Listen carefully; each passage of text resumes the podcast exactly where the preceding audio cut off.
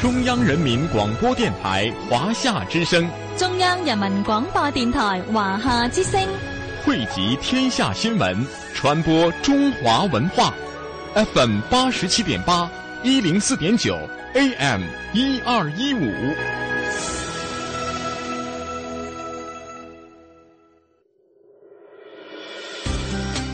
这里有香港的故事，的美丽，大家都形容它是东方之珠。这里有澳门的风采，你会看到有很多中式跟西式的一些建筑的元素。美丽小城散发魅力，中国传奇讲述古今，聆听一小时，感受全中国。欢迎收听《魅力中国》。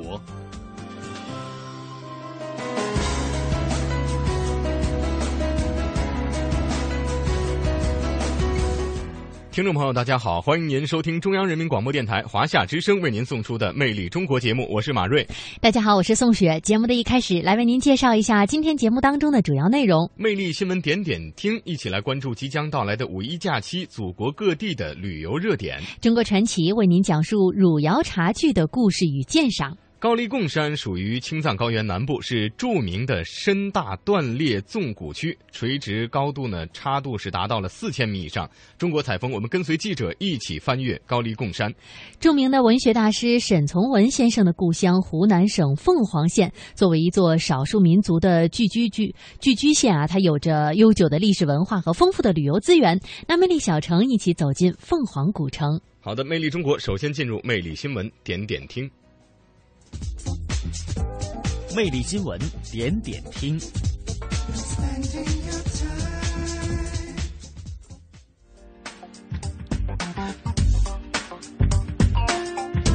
好，今天的魅力新闻点点听呢，我们一起来关注一下即将到来的五一假期。虽然距离五一假期呢还有十多天的时间啊，但是我们的记者在走访广东省内众多的旅行社的时候呢，已经了解到，目前五一。旅游的一些很多线路都是迎来了高明的呃报名的这个高峰。根据了解呢，今年的五一小长假的放假时间是五月一号到三号，但是拼拼凑凑呢，却可以凑到八天啊。给大家介绍一下，比如说在这个四月二十八号、二十九号、三十号请假，那就可以和四月二十六号、二十七号两天的周末相连，形成二加三再加三的这个八天长假。嗯，这个八天长假，我觉得可能因人而异。对，对于大多数人来说，好像有点难实现啊。嗯所以呢，在很多人啊，就把它称为三加 X 的拼假方式，看这个 X 您能拼出几天来啊？对，那可以根据大家的休假天数呢，我们给大家推荐一些呃比较热门的旅游的线路啊。嗯比如说呢，出国游方面，很多旅行社呢目前的出境中短线大部分线路都已经爆满了，嗯其中呢东南亚和日韩等休闲的中短夏旅游也是最热门的地方。对，而在咱们广东省内的游玩方面呢，随着四月底到五一期间啊，这个天气是越来越暖和，漂流景区啊也是迎来了今年的首个出游高峰。黄腾峡、古龙峡、大风门等等，广东省内主要的漂流景区也是吸引了众多的游客。此外呢，清水县的海滩海岛游也是热度飙升，海陵岛、西冲。浪漫海岸、放鸡岛等等啊，而全球最大的珠海长隆海洋王国大马戏自开园以来呢，也是大受游客欢迎，成为了最这个最近一段时间啊备受老广们喜爱的旅游新热点。嗯，那省内呢就有这么多好玩的地方了。接下来呢，魅力新闻点点听再给大家介绍几个呃，在国内其他地方五一出游的好去处。第一站，我们一起来到旅顺，为期二十天的第六届中国大连旅顺国际樱花节将会于四月二十六号在旅顺二零三景区拉开序幕，有三万多株各色樱花期待游客的光临。我们先来跟记者感受一下。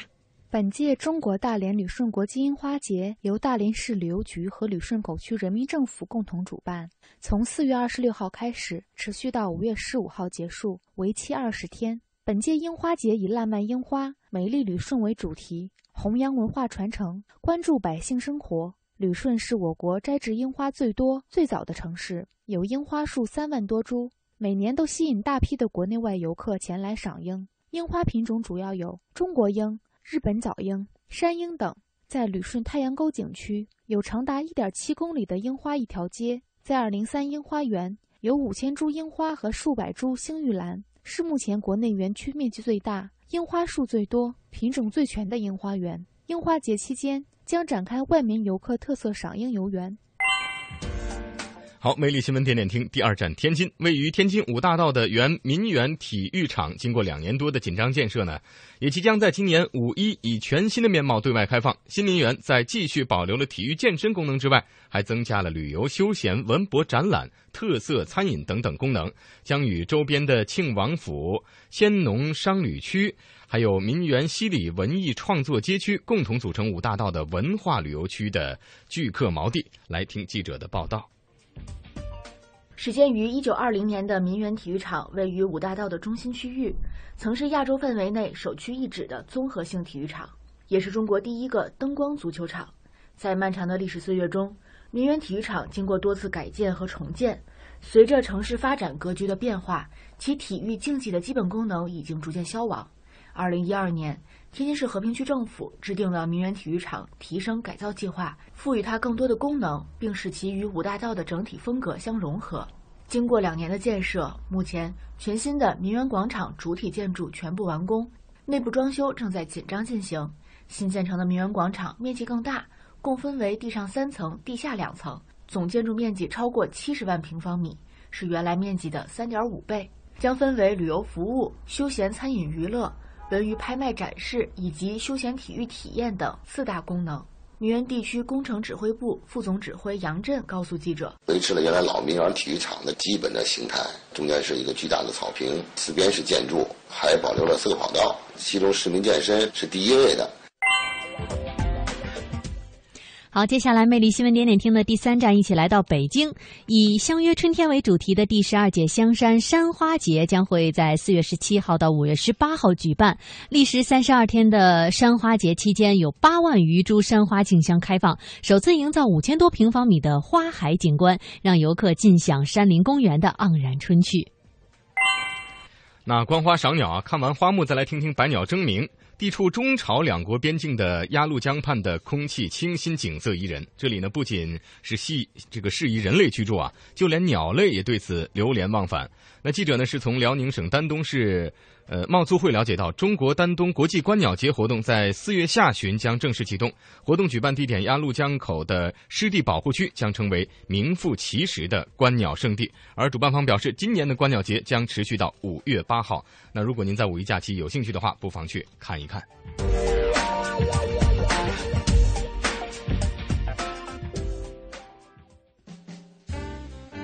中国传奇。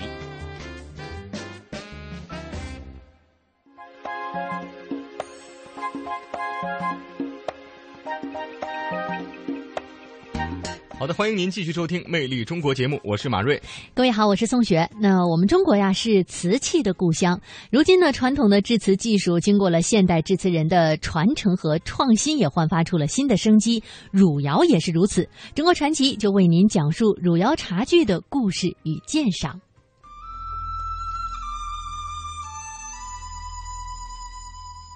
南宋叶志在《坦斋笔衡》中说。本朝以定州白瓷器有芒，不堪用，遂命汝州造青瓷器，故河北、唐、邓、耀州稀有之，汝窑为魁。这个记载说明汝窑在当时是接受了宫廷的任务，开始烧造汝官窑器，这就使北方青瓷的技术成为全国最为出名的了。我们中国的英文就是 China，它的另外一个解释就是瓷器，所以我们中国是瓷器的故乡。如今，传统的制瓷技术经过现代制瓷人的传承和创新，焕发出了新的生机。汝窑也是如此。为了更好的为听众朋友介绍汝窑茶具的特点。记者来到了北京潘家园的卓雅堂，采访了这里的负责人李春森。宋徽宗做了一个梦，他梦见下完雨，天空的颜色特别的漂亮，于是他呢写了一句诗吧，就是“雨过天晴云破处，这般颜色作将来”。他把这句诗给这个工匠，让工匠来烧出这个瓷器，就是这个颜色。所以呢，工匠呢也是经过多次的尝试，烧出这种雨过天晴青的这个釉色。这个釉就是这个汝窑，现在咱们汝窑的釉色，它是靠这个高温，通过这个釉水的配比，它是烧出来的，而不是说是去配色配出来的。因为这个青，它这个天晴青啊，其实这个青色很难理，就是咱没有标准，这个青色就是什么颜色。它不像什么红色呀，比如有暗红啊，有深红或者是枣红啊，青色它是没有一个标准的，而且在咱们这个色系里，它是没有一个颜色叫青色的，所以它是也是根据这个温度和这个釉水的这种烧制以后它产生的变化烧出来的这种青色。刚才李春森为您讲了汝窑来历的故事，我们也知道了汝窑的颜色是青色。汝瓷是我国宋代。汝君、关、歌、定五大名瓷之一，因产于汝州而得名。在中国陶瓷史上，素有“汝窑为魁”的说法。汝瓷的基本鉴别方法，从传世品看，主要有五大特征，分别是胎色、釉色、支钉、器形和开片纹。从颜色来看。我们能见到的最直观的就是釉色。釉色以天青、粉青、天蓝色为多，也有豆绿、青绿、月白、麂皮纹等釉色。那汝窑的特点是什么呢？很多人喜欢这个汝窑呢，是因为它的釉水很温润、很油润的，就像咱们喜欢玉的朋友会更喜欢汝窑，有点这种温润如玉的感觉。它之所以能产生这种温润如玉的釉水，是因为它含有玛瑙的成分在里面，有玛瑙粉在这个釉水里。其实玛瑙在现在或者过去也都是比较算珍贵的这个玉石类的，所以在过去也是只有皇家一般才能御用的，普通老百姓是根本是用不上的，用不了的。也是其他的这个瓷器是没法去替代它这个。汝瓷胎质细腻，釉色滋润，手感如玉。有清如天、面如玉、沉星稀的典型特征，汝瓷开片堪称一绝。好的开片纹样可谓巧夺天工的绝活。整个汝窑青瓷有着薄胎厚釉的特征。青瓷呢，它讲究薄胎厚釉，瓷胎要薄，釉水呢要厚于瓷胎，这样才是青瓷里边就是比较高端的一个技术。有的可以薄如纸，很薄的瓷胎，然后釉水厚于瓷胎。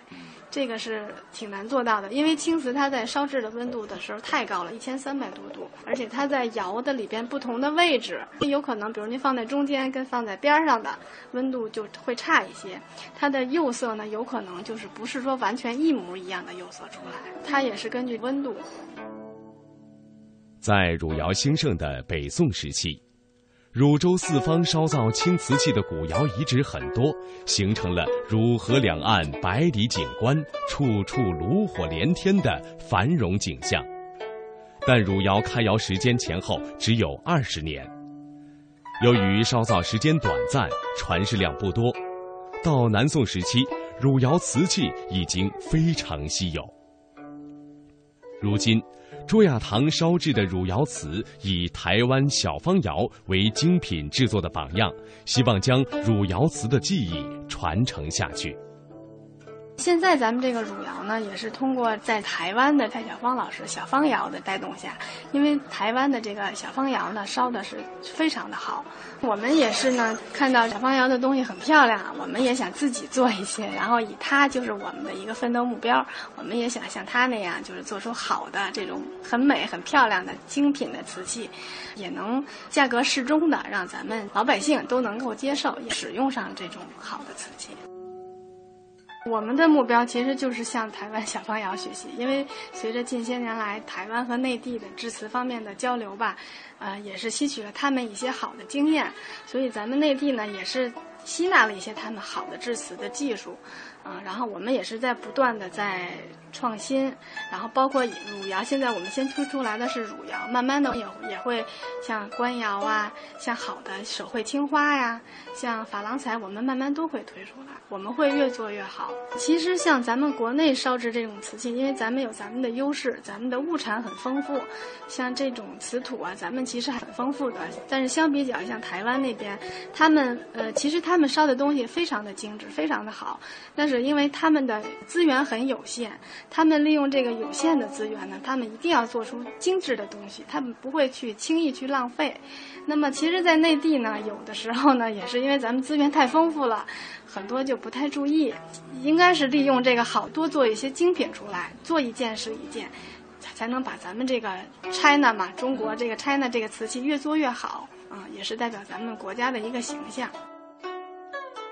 李春森介绍说，他们卓雅的格言是：“人在草木中，杯中亦自然；滚水战生命，芬芳满人间。”就是希望通过以茶会友的方式进行交流，打造出更为实用的青瓷茶具及器皿，将原先仅限于艺术创作上的青瓷带进平常百姓家，从而更好的推动青瓷的发展。那么，接下来让我们了解一下瓷器的特点，感受一下汝窑茶具带给我们自然与茶的情怀吧。陶呢，就是一般像紫砂壶，它是没有釉的，全部是陶。陶瓷的瓷呢，是属于就是在瓷土外边有一层湿釉，烧结出来呢，它外边是有釉水的。所以像这种瓷的这种壶啊，它泡茶的时候呢，会更加方便一点，不需要像紫砂的那种，就是要一个大茶类泡一款茶，因为它有这个很好的透气性。但是像瓷壶呢，它就是好清洁，就是您泡完这款茶以后，您换另外一款茶，这个是不妨碍的，因为它那个茶香的那个味道，它是不会渗入到壶的壶壁里面去的。呃，其实汝窑这个茶具呢，不分茶，泡什么茶都可以。因为在烧制的时候，您可以看到它有这轻微的这个白色的开片，啊，这个开片呢，在您泡茶的时候呢，它会根据这个茶汤的颜色，它会就是其实就是渍到这个开片里去，会经过您这个正常的去使用，它会养出这种很漂亮的金线，啊，这个是根据您的汤色，比如说您的茶汤颜色很浅，那么养出来的就是这种金黄的线，很漂亮。如果要是像呃熟的普洱啊，就是颜色很重的，那么养出来可能就会是那种褐色的红的颜色。其实只要它的颜色的这个汤色的颜色差不多就可以。如果比如你想也漂亮一些，就是浅汤色的，一般像什么绿茶呀、乌龙茶呀这些都没问题。但是如果你要觉得想就要黑色的线很重一些的，那么您就专门喝那个像熟壶。其实这个呀，也它只是一个一个好玩的地方，也没有必要说为了养而而去去。有的朋友也是，就为了养，然后天天去泡着它，天天去这样，其实也没必要。您就正常用，正常用的，然后慢慢的它就会养出来了，也不要心急。其实，呃，它有一个这个好的好玩的地方，就是经过自己天天喝茶，然后慢慢的养自己养出一只很漂亮的小杯子。看。东西南北何其辽阔！听，古韵今曲五彩缤纷。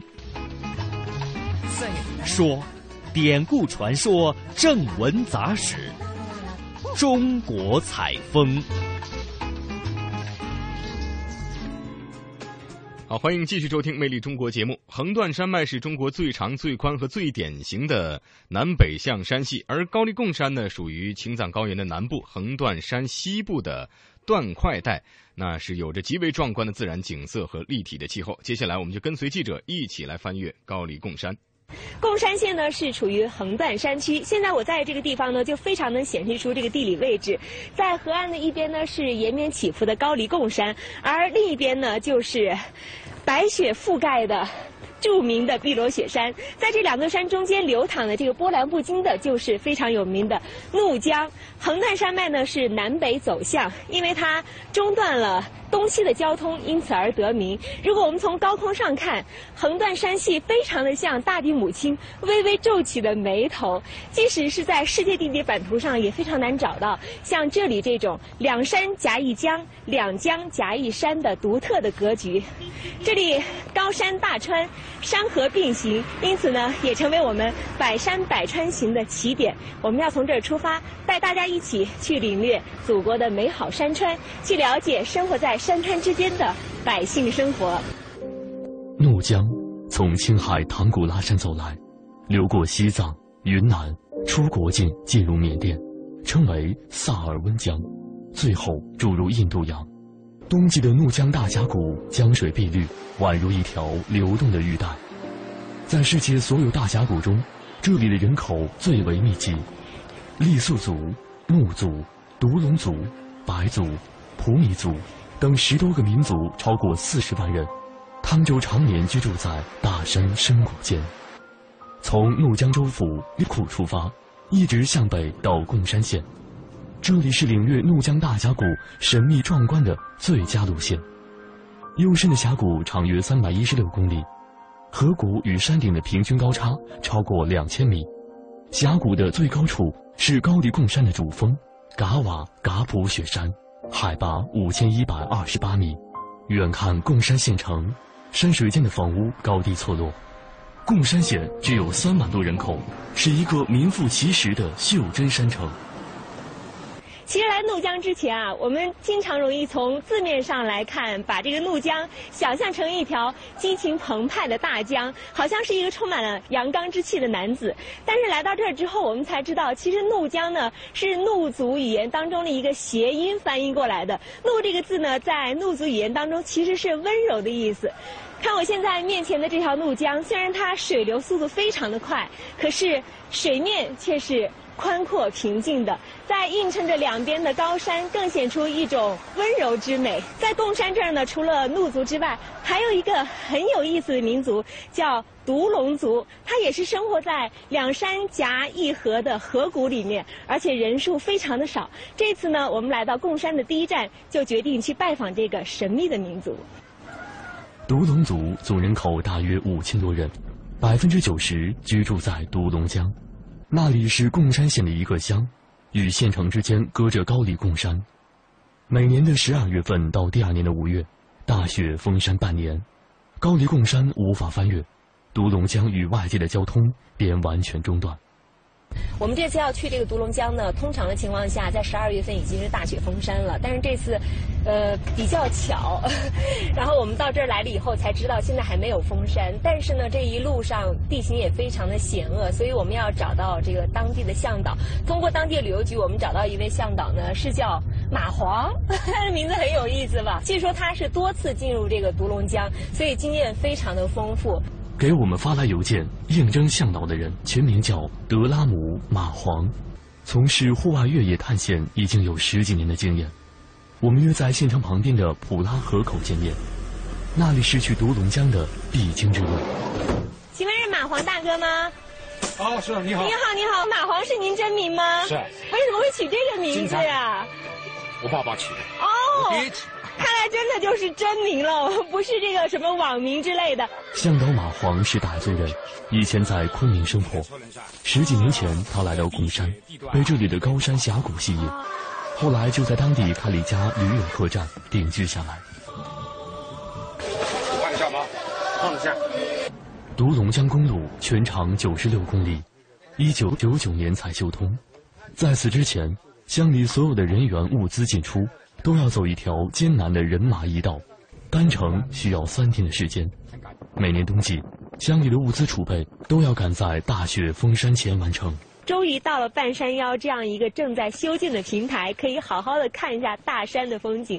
哇，多美啊！现在显示这个海拔高度大概是两千四百七十三米啊。呃，贡山县城的海拔高度是在。一千五百米左右，不知不觉中呢，我们已经攀爬了将近一千米的高度。这儿的风景虽然很美，但是不能过多停留了，因为我们还要赶路。呃，下一个目标点是垭口，那也是我们今天会经历过的最高的一个地方。走，在独龙江公路四十公里处，我们经过了正在施工的。高黎贡山隧道。现在这儿呢，已经是到了一个好路和岔路的分界点。在这个交接点地方呢，有一个高黎贡山的隧道。其实路过这儿的时候呢，就看到它这个隧道一直在修建。这个隧道如果修好了以后呢，大家再去独龙江的话，就不用穿越这一段危险的垭口了。那个时候呢，独龙江就会结束封山的一个历史。高黎贡山隧道长六点六八公里，双向施工，修通后。独龙江公路将由九十六公里缩短到七十九公里。不过，由于施工难度太大，原定二零一二年结束的工程已经延期至二零一三年年底。这个地方修隧道，它最大难度在哪儿？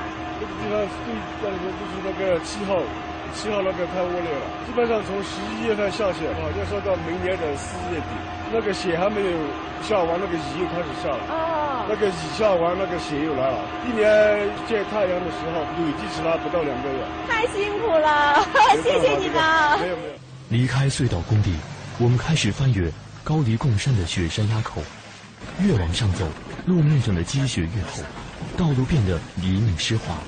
独龙江是中国降雨量最多的地区之一，受印度洋西南季风的影响，这里的年降雨量超过三千二百毫米，为云南之最，大约是全国平均水平的六倍。在独龙江公路上，雨季经常出现塌方和泥石流，而冬天最大的挑战就是冰雪。两米多宽的路，一侧是绝壁，一侧是悬崖。进独龙江的人都有体会，这里绝对是一条考验司机驾驶技术和越野车性能的公路。我们的车开到现在已经到了高黎贡山的，这是我们路途上的最高点了，是不是？对，这里就叫做垭口。啊，然后现在显示海拔是三千四百。四十九米，对对，哇，呃，不过我虽然看着这周围都是雪啊，但是我们站在这儿不是太冷哈，温度还不是特低，不过风景非常的好。然后看这个山谷啊，下面是蜿蜒的哦，这就是神田是吗？虽然它现在已经是结冰了，但是还是非常漂亮，那个河谷的形状都看得清清楚楚的。神田，其实就是高山缓坡地带的许多小湖泊。一条条山涧溪流从高山流下，在低洼处积水成湖。当地人相信这是大自然的神来之笔。冬季的神田看起来像是一幅水墨画，连着苍茫的高黎贡山，色彩简单，意境深远。过了神田，高黎贡山的风雪垭口就在眼前，这里是怒江与独龙江的分水岭。独龙江公路修通时。这里打通了一个长约四百米的黑土隧道，但只能容一辆汽车通过。穿过隧道，我们正式进入了独龙江地界。谈谈谈谈，前面的路什么情况？导航大哥强调，我们现在穿过这个隧道以后啊，这边就已经是开始走下坡路了，然后会非常的滑。刚才那个大车，不知道你们有没有看到，他们已经加固了那个轮胎的链子。所以你们一定要跟我们保持一定的距离，一定要慢慢开，注意安全收到，收到。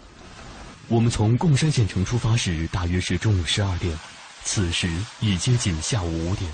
山路上的积雪明显更厚，车辆小心翼翼的前行。在离开垭口大约五公里的地方，我们遭遇了堵车。这一段啊，它这个雪两边的雪特别的厚，然后地上的冰层也非常的滑，所以车开得非常的缓慢。另外呢，我们在前面看到有一辆，就像这种。大货车一样，其实是铲雪车了，在这个前面给整个的这一路上的车辆开道。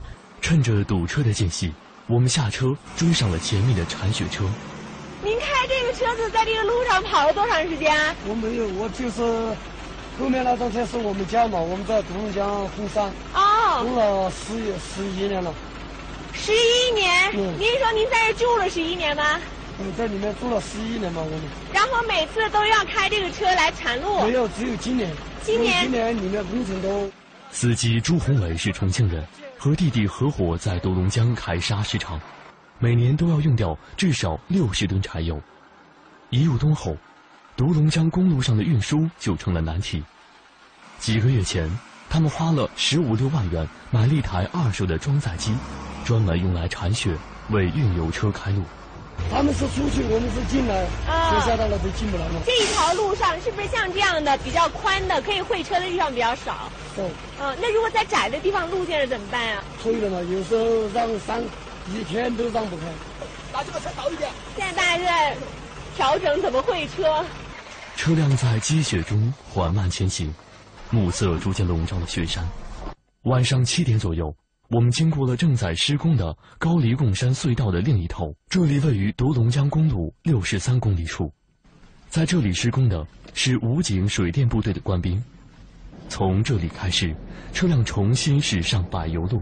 向着我们的目的二地。零一四同城金融云服务领航者央财云城强势登陆，登录三 w 刀 C N F N 刀 tv 或下载安卓手机客户端，即可注册财富共享。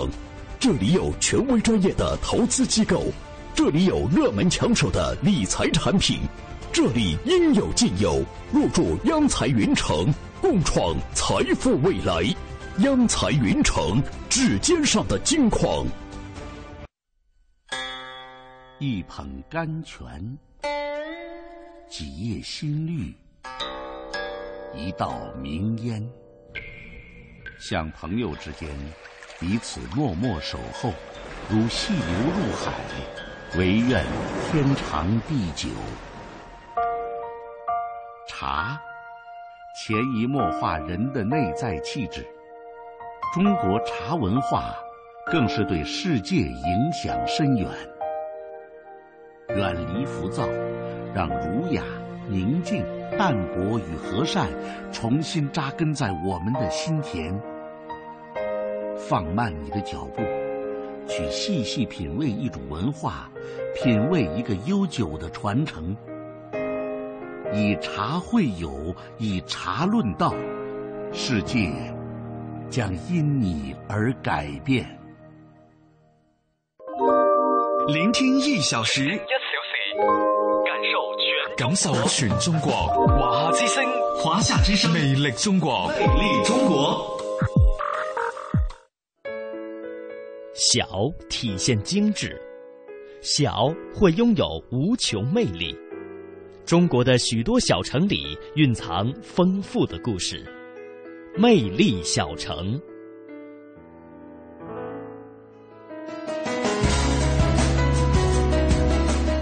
欢迎您继续收听中央人民广播电台华夏之声为您送出的《魅力中国》节目，来到魅力小城。嗯，那今天的节目当中呢，要为您介绍著名的文学大师沈从文先生的故乡——湖南省的凤凰县。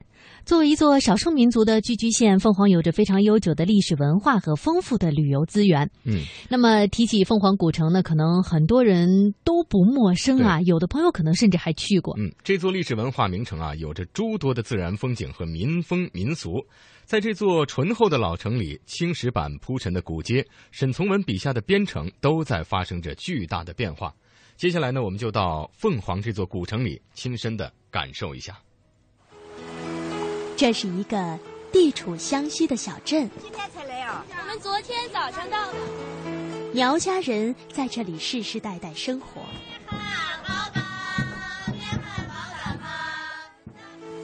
在这里，你能闻到太阳的味道；在这里，你能把握时间的脉搏。这里就是凤凰古镇，魅力中国，欢迎您的收听。从沈老故居出来，沿着青色的石板路往前走，我们看到了一个人站在路边抻扯一样东西，动作娴熟，有模有样。上前仔细打量了一下，发现这是一个金黄色的面团儿，黏黏的。经过这个人的抻扯，变得又长又薄。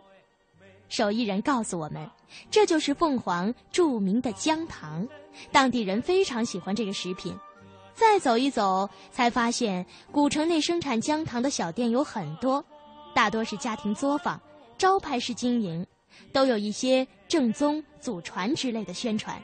最早在古城内制作姜糖的是张氏和刘氏姜糖，现在已经有几十家制作姜糖的店铺了。咱们这个老字号叫什么？张丽，我们都是第十八代传下来，我们都是姓张的。这小镇上的姜糖闻着喷香，咬着酥脆，它不似糖果那样的甜的发腻，也不会像生姜那样辣的透不过气来。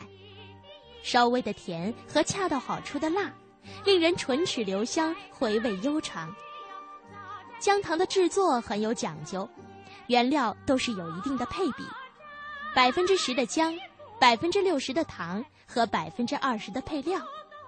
这配料主要包括芝麻、花生米、核桃仁儿，而主料更是苗家人从山上取下来的特色老姜。做姜糖大概分为四个步骤，第一步是煮姜糖，先把原料放在铁锅中煮沸，直到熬成糊状。第二步是晾姜糖，把熬成糊状的姜糖放在一块大的青石板上吹干放凉。在这个过程当中，还要用一个小铁铲不停地翻动糊状的姜糖，加速它的晾凉过程。大概姜糖会分哪几种？它是分为三种嘛，一像这种是粉糖做的，就是它就区别姜多一点；如果用那个白糖做的，是区别那个姜少一点。那个上面下芝麻的，就是蜂蜜糖做的，下芝麻。要是自己家里面做的吃嘛，自己吃嘛，随便那个，你就把姜放多一点、少一点都没关系的，是吧？拉姜糖这活儿技术含量很高，拉出来的姜糖是否好吃，功夫全在手上。我看那个拉姜糖还有什么有什么技巧？我讲个最简单的道理给你听一下，好吧？你在锅里面熬的时候，你要是出锅出的太早了，它就嫩了一点，就会粘手。这是最简单的，吧？你如果去的太晚了，它就糊掉了，在锅里面就吃起来就有苦味。这个情况是看那火色，如果拉的功夫与那个紧的都不是很难的功夫，就是随便哪一个人都可以。这是快慢的问题，紧都可以紧的，拉都可以拉的。拉好的姜糖结成大致均等的小段，再放入透明的塑料袋中，就这样，地道的凤凰姜糖就做好了。虽然包装不算精美，但从头到尾都是纯手工制作，而且制作过程完全透明，您可以清楚地见证自己要购买的食品的制作过程。现在都讲究要吃的绿色，这小镇的姜糖应该能让您放心了吧？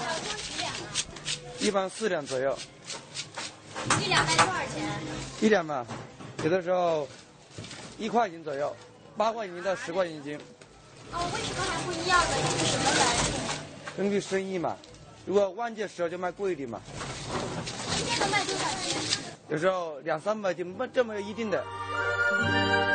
镇上的人很热情，一路走着，经常会有制作姜糖的人递上自家的作品给你品尝。不买没关系，要的就是让你知道，这传家手艺他们家也会做，而且味道还不错。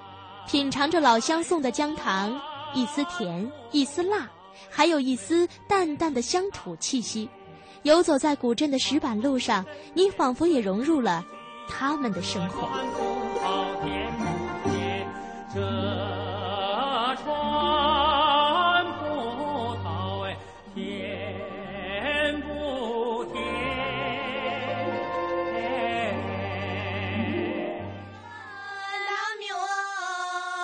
凤凰是一个美丽的地方，苗家人在这里世世代代的生长。说到苗家人，人们首先会想到的就是他们那满身亮光闪闪、美轮美奂的银器。苗族人喜欢戴银器，男女都是，而苗族妇女尤好银饰装扮，各式各样图案款式的银饰造型，既散发出浓郁的乡土民间气息，又表现出浓厚的民俗文化内涵。苗族女性的银饰制品种类非常的丰富，从使用部位来分，可分为头饰、脖饰、首饰、脚饰。银饰图案的题材多以苗族人民生活中常见的花鸟鱼虫、飞禽走兽为制作内容，也有少量传统的民俗戏文、传说人物、场景，比如兽性、龙凤等等，形成了一种独特的、极具审美和欣赏价值的银饰文化。苗族的话有一种传统，也是我们那个祖物文化当中的一部分。它就是说，银的含量越高啊，辟邪的法力越大，它就起到一个辟邪的作用。以前人说是很神秘的，现在经过我们那个科学分析以后啊，它确实有这个方面的功能。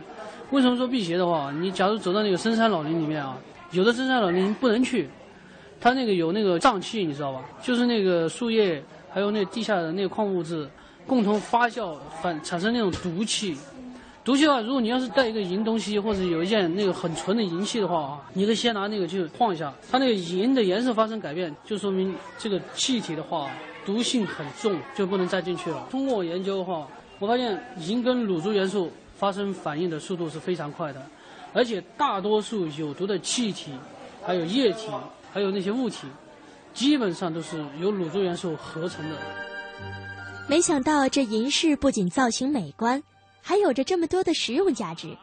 据当地人告诉我们，这家刘氏银店也是凤凰的老字号了。在他们家买东西啊，不用担心质量问题，而且款式也很新颖。别管是传统的苗家银饰，还是现代时尚的造型，你都可以找得到。我觉得这边好像跟有点像那个藏藏式的感觉，这种。哎，对，这现在我们是采用那个藏族的制作方法，也制作一些其他民族的款式放在这里作为一个展示。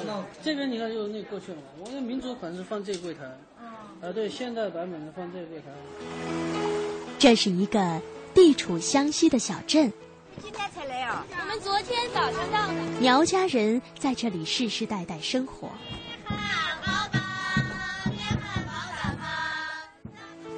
在这里，你能闻到太阳的味道；在这里，你能把握时间的脉搏。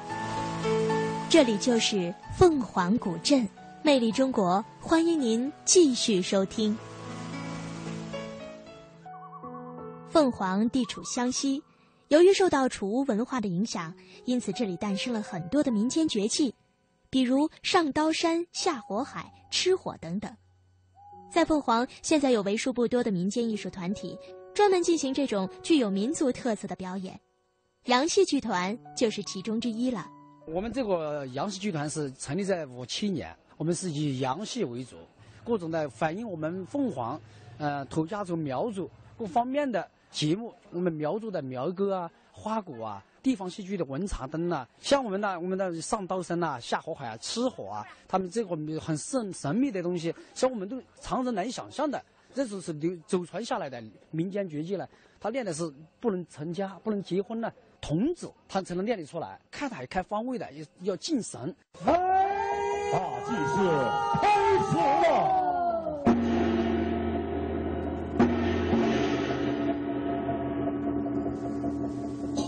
能够看到这么具有民间特色的表演，确实让我们觉得不虚此行。夜幕降临，在古城广场中央隆起一团火，绝技师傅们操持着各种祭祀器具，围着火边唱边跳，用他们特有的方式诉说着那份古老与神秘。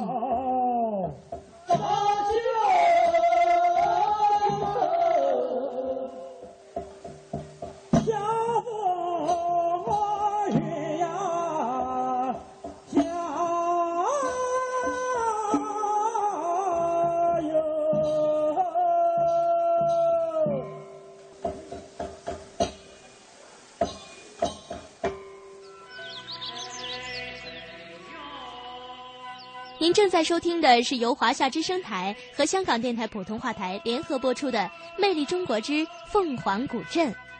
接下来的时间，我们将前往湘西地区最大的苗寨，感受苗家的风土人情。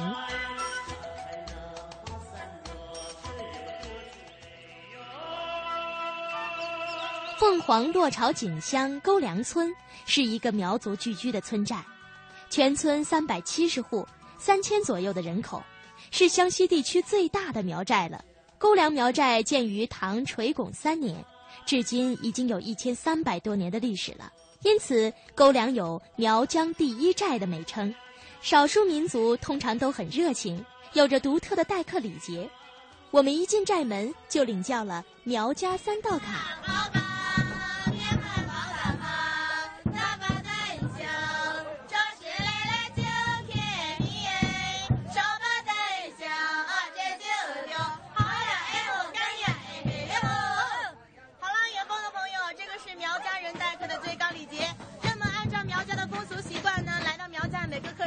卡。看着苗家姑娘唱的那么好，我们都不敢开口了。想了半天，终于决定演唱我们小时候都会唱的一首歌。我爱北京天安门，行，好，你唱也可以。一二三，我爱北京天安门，天安门上太阳升，伟大领袖毛主席领着我们向前进。我爱北京天安门。天安门上太阳升，哟！来这边请，哎，先敲吉祥鼓，然后。我们再喝糯米酒，好不好？敲的越响，就代表越吉祥。对，敲的越响，就代表越吉祥。部长，先敲，先敲一下。稍等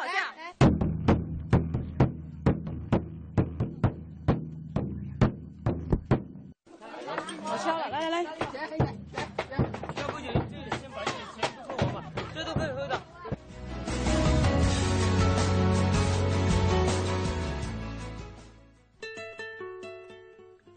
看，东西南北何其辽阔；听，古韵金曲五彩缤纷；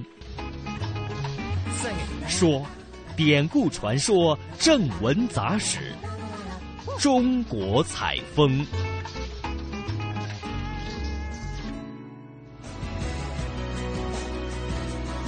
好的，欢迎您继续收听《魅力中国》节目。进入这个今天的中国采风啊，呃，我们一起走进位于北京东岳庙里的民俗博物馆，来揭开这里鲜为人知的秘密。一座元代寺庙为什么要公私合建？一位清朝太监为什么混入了神仙队伍？一句民间俗语究竟该如何诠释？一张升官图。反映了怎样的古代启蒙教育？一座您熟悉的东岳庙，五个您不知道的为什么？这里是北京，即将为您解答东岳庙里的五个为什么。为什么东岳庙要公私合建？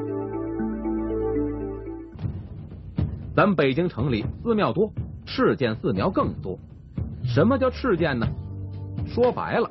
就是皇上出钱修建的，朝阳门外的东岳庙便是其中之一。要想弄清楚东岳庙的身份，进门咱得先往里走。后罩楼里的这块敕建东岳庙的石牌匾，就是他的身份证。但是这会儿有人站出来说了，说东岳庙并非皇产，而是公私合建。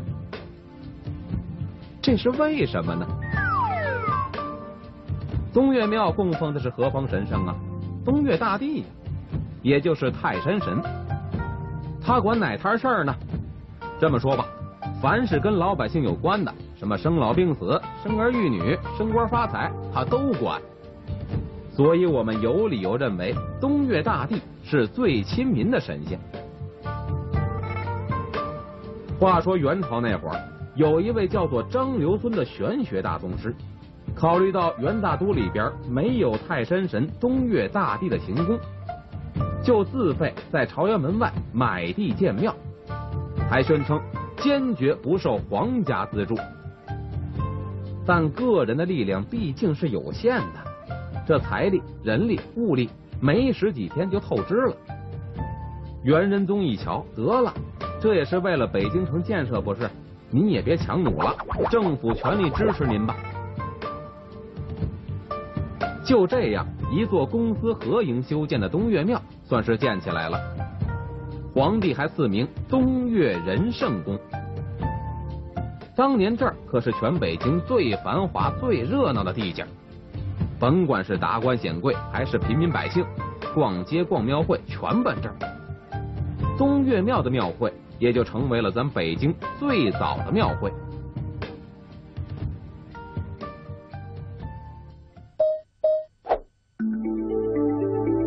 为什么孩子从小就得学习花钱买官？东岳庙的后赵楼现在正在举办中国节日礼俗展。咱们平常很熟悉的节日里，还有那么多咱们不知道的新鲜事儿。咱就先从大家最熟悉的春节说起吧。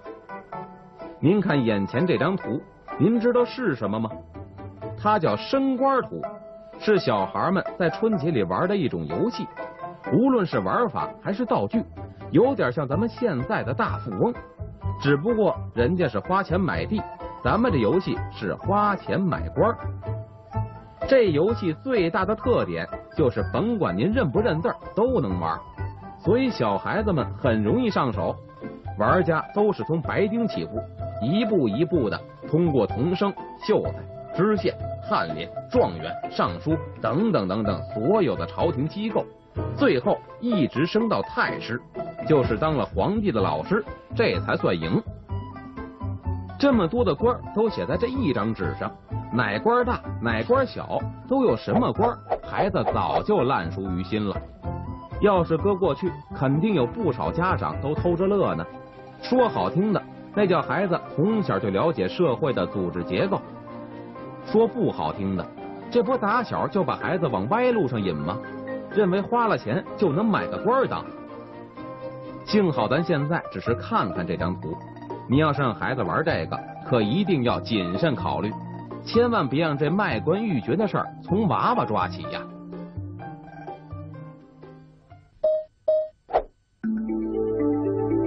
大帝是如何保佑隆裕太后的？东岳庙的岱宗宝殿里供奉的是东岳大帝，他主要负责的是老百姓的生老病死、消灾除难、逢凶化吉。当年老百姓进了庙，都直奔这儿祭拜东岳大帝，许愿求签儿。话说清朝光绪年间，一天，隆裕皇后到东陵祭祖，路过了东岳庙，想进来休息一下。当时隆裕皇后的轿子要绕过岱宗宝殿，沿东边的月台走到后赵楼的休息室。可这不到两米宽的月台，愣是要走一顶八抬大轿。您可想而知，这得多难呐！果不其然，出事儿了。后边的轿夫一个拐弯没看清，一脚就踏空了。幸亏这轿子没翻下去，只是大晃了一下，可把这八个轿夫给吓坏了。真要是给龙玉摔出去，甭问，肯定里边的就没命了。可说来也怪，龙玉连个声都没吭，看来全仰仗东岳大帝的神灵保佑了。于是这八个轿夫就联名给大帝送了一块匾：“神灵莫佑，万寿无疆”，以答谢东岳大帝的救命之恩。现如今这块匾我们没看见，不过这月台还在。我在这儿也得善意的给您提个醒，回头您来东岳庙走到这儿的时候，还真得留个神。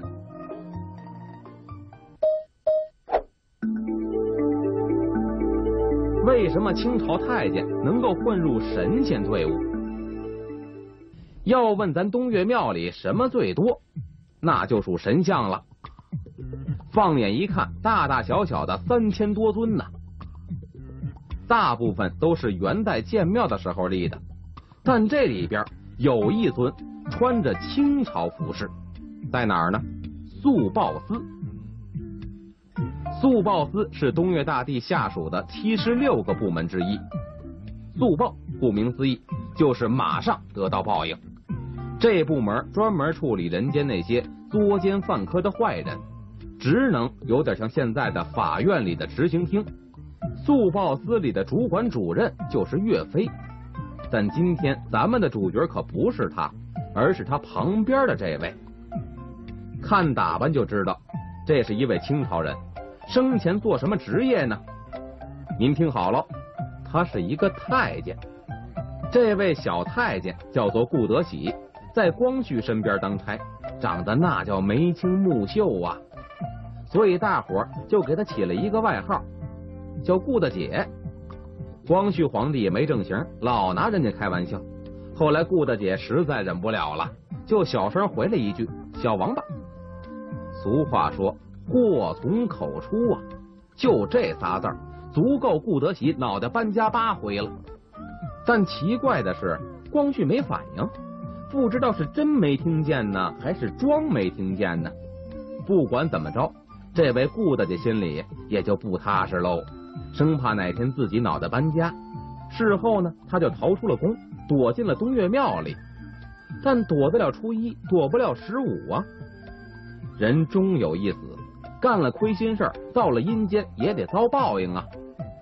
想到这儿，顾德喜就出钱，按照自己的模样塑了一个像，放在了素宝司里边，为的是能够保佑自己死了以后到这儿做一名侍童，减轻自己的罪过，从轻处理。如此看来，包括速报司在内的七十六个部门。甭管他们的阴间是否存在，至少能给活着的人起点警示作用。相信曾经让不少人心有余悸，亦或是迷途知返，倒也不枉这些神仙在这东岳庙里一坐就是好几百年了。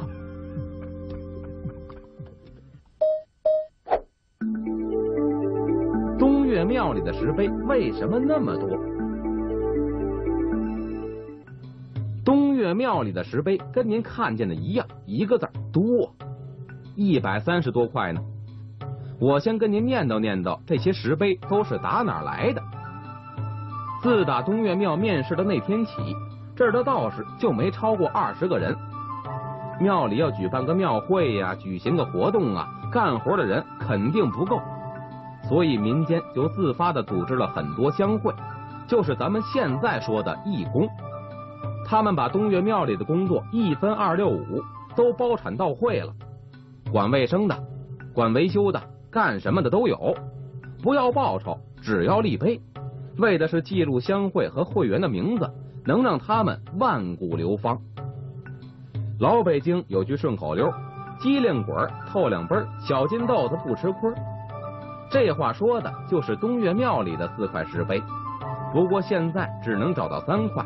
我这就给您念叨念叨，机灵鬼儿。您眼前这块重建东岳庙金灯碑记的石碑，就是顺治年间乡会修完灯立的。碑座两侧这提着灯笼的小道童，您看准了吗？这二位就是机灵鬼儿。传说这碑的年头立得一长，就通了灵。这俩小道童愣是活了，还经常提着灯笼到外边玩去。有一回买糖没给钱，让人家找上门来了，把东岳庙里的道童翻了一个遍，最后在碑上发现了这两个小家伙。为了防止他们再去惹祸，一个灯笼被封了，一个脚被捆了。打那以后，他们还真就没再出去过。后来这二位就成了机灵鬼的代言人。不过这话要说回来了，现在好多人一夸奶孩子聪明。就说他们是机灵鬼。下回您再拿这话夸孩子的时候，还真得三思一下，看好自家的孩子，别像碑上那两位，没把这机灵劲儿用对地方。透亮碑儿，透亮碑儿说的就是白纸盛会碑记的这块碑。这白纸盛会是专门给到东岳庙来烧香拜神的人提供香纸的。别看人家的工作不怎么起眼儿，但立的这碑可够标新立异的。绝就绝在碑首上刻的这两条盘龙了。您看这龙身上镂刻出了六个小洞，这叫透雕。两个人分别站在碑的两边，就能透过这两条龙看见对方。透领碑这名字也就是这么来的。这工艺据说还是跟唐朝人学的。唐朝那会儿叫做透灵碑，碑身上有很多小洞，通体都是透亮的，为的是让神灵显圣。不过咱们东岳庙的这块石碑没有那么多讲究，也没有完全照搬人家的工艺，而且您可在东岳庙里找找，还就这么一块透亮的。东岳庙里的故事真的是很多啊！其实每一个这种有故事的景点里边，都是有非常多精彩内容，值得我们去好好的了解、好好的挖掘的。以上呢就是今天《魅力中国》的全部内容了。宋雪和马瑞，感谢您的收听，明天的同一时间我们再会，再会。